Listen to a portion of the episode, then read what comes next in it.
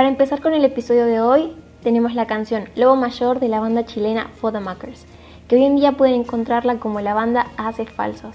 Espero que les guste y arrancamos. Anda preparándote para cuando todos te den la espalda, ser esplendoroso como una coreografía que preparan todo el día las niñas en los recreos, escuchando la misma canción seis veces repetida. Para cuando te des cuenta, no tendrás a nadie excepto a ti y no va a quedar otra que perdonarte todo y ocupar la poca plata que le queda a la familia para quizás no fuera de Chile, pero fuera de aquí.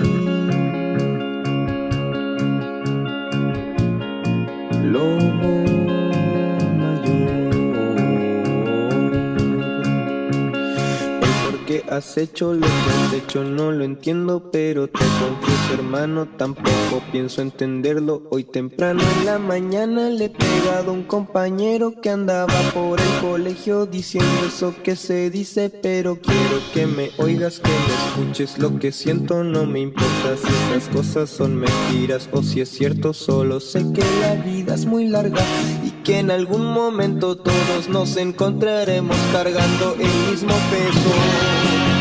Fuera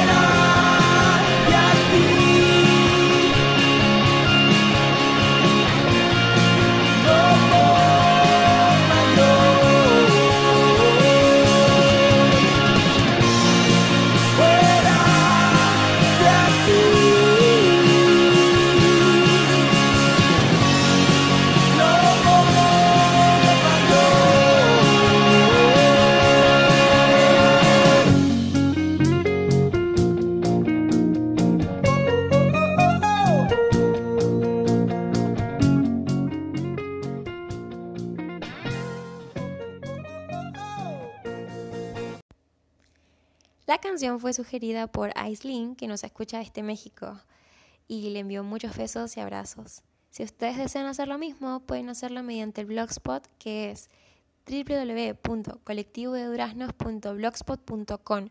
También pueden proponer ideas, dejar comentarios acerca de lo que les pareció el episodio y ofrecerse como voluntarios para aparecer o participar en el mejor dicho próximamente. Bien, ahora tenemos el primer episodio que va a tratar sobre amigos tóxicos.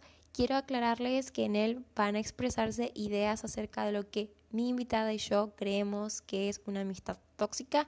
No significa que sea así para todo el mundo.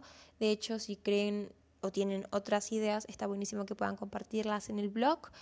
Y eh, nada, todo esto está hecho de este lado de querer compartir experiencias con el resto, así que esperamos que les guste. ¿Qué onda? Eh, bueno, nada. Digo mi edad. Ah. Sí, bueno, esta es la primera vez que Flor participa en el podcast, así que creo yo, para ambas esta es una experiencia nueva. Vamos a presentarnos primero. La vez pasada me presenté un poco yo en la presentación, pero si no la escucharon, igual acá un previo resumen muy cortito. Eh, mi nombre es Janina, tengo 23 años y estudio profesorado de inglés. Y estoy con Flor, que ahora se va a presentar. Bueno, hola. Como dijo Yanni ya, me llamo Flor. Tengo 21 años y también la conozco a Yanni porque juntas estudiamos el profesorado de inglés. Ambas somos amigas facultativas, si se puede decir, si existe el término. ¿Existe el término? Facu amigas, creo que le dicen. Bueno, estábamos ahí. en, algo, en algo estaba. Em, hoy preparamos un tema que tal vez no está tan, tan preparado, pero en sí queríamos como compartir algunas cosas sobre este tema, que es sobre la amistad y en sí específicamente sobre la amistad tóxica, porque Flor y yo hablamos continuamente de este tema, ¿no, Flor? Claro, siempre te- estamos hablando de algo, así que sí. Eh, sí, y, y es algo que hoy en día también es como muy común tal vez caer en la, en la misma, en el mismo pozo de decir qué es tóxico, qué no es tóxico, entonces vamos a tratar de ver qué es tóxica para nosotras. Claro, aparte de que quizás siempre que se habla de toxicidad se habla en una relación amorosa y no tiene porque, o sea, hay familiares tóxicos, hay amigos tóxicos, hay toxicidad de- en varios lados y A ver. estaría bueno que se hable también. Claro, sí, se puede encontrar de diferentes maneras, formas, tamaños, de todas las formas posibles lo vamos a analizar ahora. Así que, bien, Para empezar, yo creo que estaría bueno definir o al menos nombrar algunas cosas que consideramos que son importantes en la amistad. Ya saben, para todos es diferente, o sea, este es un tema bastante subjetivo. Para lo que uno considera un amigo, tal vez para otro no es así. Y bueno, nada, tranqui. O sea, acá vamos a pasar un poco a nuestras opiniones. Eh, no sé, Flor, ¿vos querés nombrar algunas características? ¿Qué Eh, pensás que es un amigo? sí, para mí un amigo es alguien que capaz eh, no tienen que hablar 24/7 todo el día, todos los días, pero siempre que vos lo necesitas o que pasa algo en tu vida, la otra persona está o sabe. Ponele, pasas semanas sin hablar, pero la otra persona como que sabe que es de tu vida y cuando hablan te dice, che, ¿qué onda esto que me contaste la, la última vez que hablamos? ¿Cómo siguió? ¿Qué pasó? Que se preocupa y que, que está ahí en las buenas, en las malas. Bueno, yo pienso que entre las características que nombraría para mis amistades, tal vez está un poco de, de esto del que te apoyen. O sea, saber que, por ejemplo, no vas a estar con esas personas, pero que, que te apoyan con lo que vos haces, eh, eso creo que lo, lo considero muy importante. Por ejemplo, si tienes un proyecto, que malo o bien, si no están todo el tiempo pendientes de lo que estás haciendo, eh, que sepan que estás ahí y, y que para vos es, es importante eso. Eso creo que para mí al menos es, es, es algo como fundamental en la amistad. Porque pasa que a veces uno cree que los amigos están, por así decirlo, para siempre y que no, que no cambian, pero el tiempo pasa y, y la gente tiene diferentes experiencias y tal vez uno se va perdiendo en el camino, pero lo importante en todo esto es saber que estás ahí para apoyar a esas personas y no para, para dejar que, bueno, no, o sea, no lo veo, no existe. No sé, pienso yo. Bueno, yo tengo para agregar de eso, voy a contar un poco de mi vida. Eh, con mi grupo de amigas, las que son ahora mis dos mejores amigas, éramos un grupo de cinco personas contándome a mí. ¿Qué pasa? Eh, nosotros éramos chicos y como que había cierta toxicidad en ese grupo y en un momento eh, yo sentí que no daba para más y me alejé de todos. Eh, ellos siguieron siendo amigos por su lado, yo por el mío, qué sé yo, y mm, nada, un día nos volvimos a reencontrar con, bueno, íbamos al mismo secundario, o sea, nos veíamos siempre, pero como que volvimos a retomar la amistad con una y después con otra, y también me parece que eso es lo valorable, o sea, ahora somos súper unidas, eh, el hecho de crecer y darse cuenta de, cómo es una amistad sana o de, darte cuenta que tenés que cambiar quizás como para, porque no está bueno la persona que te estás convirtiendo o la persona que sos cuando te juntas con ciertas personas. Entonces yo creo que nosotras tres, con mi grupo de amigas, eh, crecimos mucho y como que dejamos de lado esa toxicidad y ahora como que eh, estamos todo el tiempo hablando la una de la otra. Ponele, la otra vez eh, hubo una actitud que no estuvo buena y la pudimos charlar eh, porque había algo que había hecho una que no estuvo muy bueno, entonces lo hablamos, le dijimos maduramente, tipo, mira, esto es lo que hiciste, a nosotras nos pareció esto, esto y esto, te amamos, pero nos molestó y nos gustaría que no pase más. Una crítica tranqui, o sea, no es que le dijimos, vos haces esto y no nos gusta, qué sé yo, pero es como, lo hablamos desde un, desde un punto sano de la relación, como queriendo hacer una crítica constructiva para que no pase más. No sé si se entiende. Sí, sí, se entiende. No, y está bien, siempre está bueno hablarlo esto. No, no dar por sentado que las cosas ya son sabidas, porque eso es, es lo peor que le puede pasar a una relación, tanto sea de amistad como amorosa, como familiar. Eh, está bueno poder expresarse, porque yo, pienso al menos que las palabras lo son todo. Y bueno, las acciones también, obviamente, ¿no? Pero si las acciones son en silencio vacío y uno no sabe qué está pasando y por qué, eh, las palabras lo son todo y son importantes. Entonces me parece genial que se puedan expresar y tengan la confianza, sobre todo, para hacerlo. Eso es muy importante en la amistad. Claro, y está bueno que cuando uno se equivoca, eh, lo reconozca en serio, que diga perdón sintiéndolo, que no lo diga solamente porque es lo que la otra persona quiere escuchar. Que se dé cuenta que realmente Sí, hay algo para cambiar, que no estuvo bueno, y que pida perdón desde, desde adentro, o sea, que sea eh, honesto y genuino. claro. Bueno, mira, vos hablabas recién de tu grupo de amigas. Me imagino que se conocen desde el colegio, este, bueno, no sé, por lo general, no sé, ¿cuándo los conociste vos, tus amigas? Eh, en séptimo teníamos 13 años. Bien, yo eh, también creo que las amistades donde más se hacen fuertes es en tipo esa edad porque estamos entrando en la adolescencia y bueno, como que todos vamos como entrando en un nuevo mundo y vamos juntos, vamos juntos como un grupo, ni siquiera sé cómo decirlo, no voy a decir jauría porque no somos perros, pero vamos juntos. Entonces, eh, siento que es un momento donde la, la, amistad es más fuerte entre todos.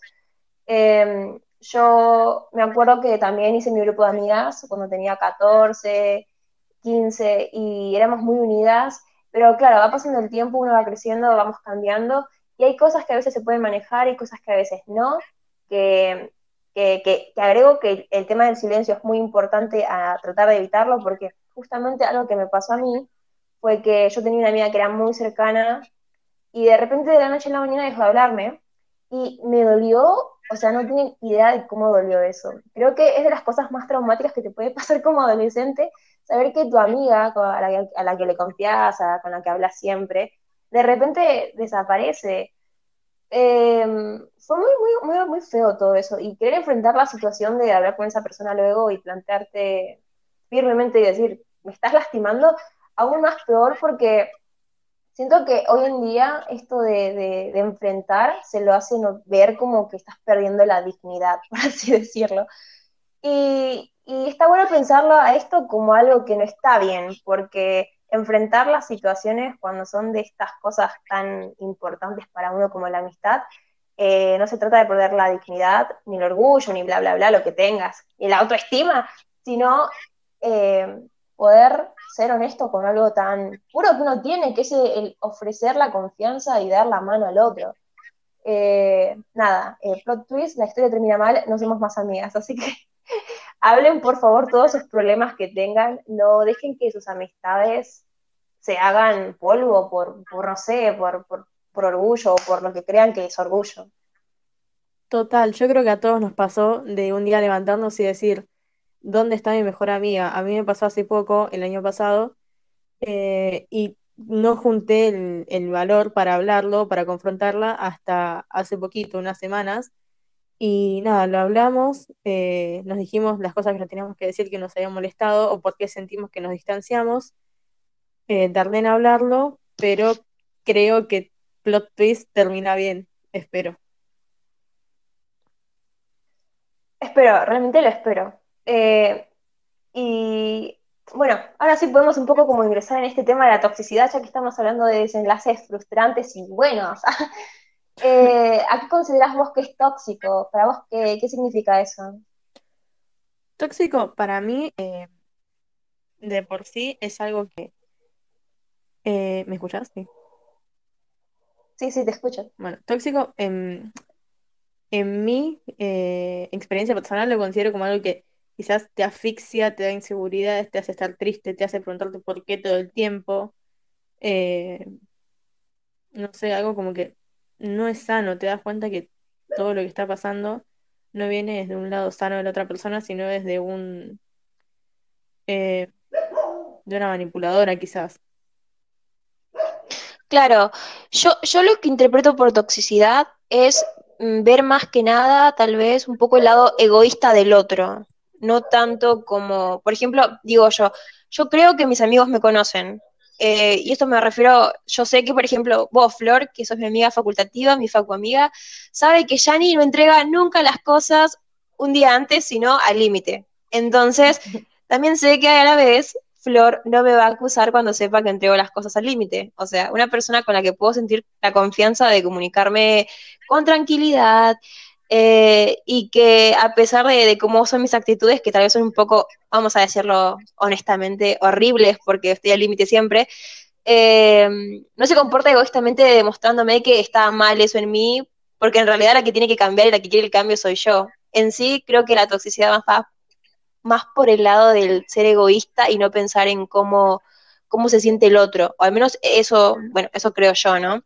Eh, y también en el tema de, de esto, de, perder el apoyo, la confianza, el sentir que el otro también quiere estar ahí, como sentir el vacío prácticamente. Creo que cuando uno siente un vacío ya, ya empieza, ya inicia tu camino hacia la toxicidad, por así decirlo, pienso yo. Yo creo que quizás también todo esto tiene que ver la toxicidad en cómo se dicen las cosas. O sea, ponele, vos pusiste en la mesa el tema de eh, vivir al límite una cosa es que te digan, vos no podés vivir al límite porque está mal, porque no tenés que hacer eso, porque eh, yo conozco personas que viven al límite y no terminan bien. Y otra cosa es decirlo desde un punto sano y criticando constructivamente a la otra persona de, mira, estaría bueno por vos que no vivas tanto al límite porque te estresa, porque te puede eh, afectar de distintas maneras y a mí no me gustaría verte así, o sea, son formas y formas de decir las cosas. Claro, sí, sí, sí, la verdad, sí, eso también, debo, debo dar un punto a favor a lo que me estás diciendo porque una cosa es que te lo digan de, de, forma constructiva, una crítica constructiva, y otra que sea más acusándote en plan, eh, bueno, porque te va como te va, te va a ir peor. claro, porque aparte te posiciona, si vos lo decís desde un lado egoísta, te posiciona como en una situación de superioridad que no, no deberías eh, hacer sentir inferior a, tu amigo, a la otra persona. O sea, se supone que en una amistad se tiene que querer lo mejor del uno para el otro. Y si eh, se va a estar eh, posicionando uno arriba del otro, diciendo vos tenés que ser más como yo porque yo soy así, vos sos asá, y estar, ser como vos está mal y ser como yo está bien, o sea, es eso es toxicidad para mí también. Sí, sí, sí, sí, definitivamente. Bueno, eh, volviendo un poco al tema este que te comentaba yo, de mi anécdota bastante frustrante, yo tengo que confesar también que a pesar de que existe este mundo de toxicidad, uno trata de quedarse por la costumbre, porque cree que es ahí donde pertenece y porque creo que valora también el tiempo pasado. Yo debo decir que con esta amiga que de repente de la noche a la mañana desapareció, y les digo, o sea, como chica que iba a colegio técnico, estás cursando ocho horas con la misma persona, de repente que un día deje de hablarte, es como algo raro, de, no sé, hiciste algo, le robaste algo, le dijiste algo, no sabes qué pasó. Y a pesar de eso, y, de no saber y de querer preguntar y hablar y todo eso, y saber que no fue tu culpa, eh, solamente que tal vez la otra persona no puede comunicarlo porque, no sé, tiene problemas personales para poder hacerlo, eh, uno quiere quedarse ahí y quiere decir que, se quiere autodecir tal vez que eso no es así porque tu amiga no era así antes y quiere creer mil veces que el pasado es el presente. Yo pienso que en situaciones así eh, está bueno, eh, más allá de confrontar la situación y poder aclarar lo que sucede, está bueno también pensar qué es lo que uno quiere. Y, de vuelta plantear, plantearse esto de qué es la amistad para mí eh, y si las actitudes que esta persona te demuestra también son buenas para vos. ¿no? ¿Vos qué pensás? Totalmente, comparto, porque, a mí cuando me pasó, em, quizás yo decía, bueno, qué sé yo, estar ocupada, estar estudiando, y tipo, pasaban los días y decía, ¿habré hecho algo yo? Porque la última conversación con esta persona fue rara. Eh, rara en el sentido de que yo le conté algo, ella me contestó mal, y tipo, quizás, no sé, eh, fue, por momentos me sentía como que quizás yo, yo la ofendí trayéndole mis problemas, que ella estaba ocupada, tenía sus cosas y nada, estuve con incertidumbre hasta que hablé con ella. O sea, nosotras nos distanciamos en mayo con esta amiga. Eh, o sea, nosotros solíamos hablar 24/7 todo el día. Em, nos quedábamos hasta tarde hablando, yo sabía toda su vida, ella sabía toda la mía. Em, y de mayo a febrero, si no me equivoco, eh, estuvimos sin hablarnos distanciadas y yo todavía me seguía preguntando por qué. o sea, lo que no está bueno de eso es que quizás uno empieza preguntándose por qué, después empieza a decir fue culpa mía, después culpa de ella, después empieza quizás un resentimiento. Fue todo en mi caso, obvio, un resentimiento de, qué pasó, o sea, tantos años de amistad, tantos años de hablar todo el día, eh, y ni siquiera, tipo, te despedís, me das una explicación, me decís, eh, mira, la verdad que ya no me siento más cómoda con la amistad, estaría bueno empezar a hablar menos o no hablar más, me pasa esto, esto y esto, como personas maduras que deberíamos hacerlo, o sea, yo siento que la amistad tóxica es un ciclo que nunca termina, porque ese no fue mi primer distanciamiento con esta persona, y como que uno siempre vuelve porque yo soy de idealizar mucho a las personas, entonces uno siempre vuelve diciendo, no, qué sé yo, tuvo un mal momento, eh, la está pasando mal, eh, me necesita, porque eso es lo peor eh, la manipulación te hace sentir como que vos tenés que estar ahí igual, por más destrozado que estés o por más que te duela el distanciamiento de la otra persona. O sea, tenés que estar ahí como si, si la otra persona fuese la única que tiene permitido estar dolida, estar, sentirse dolida.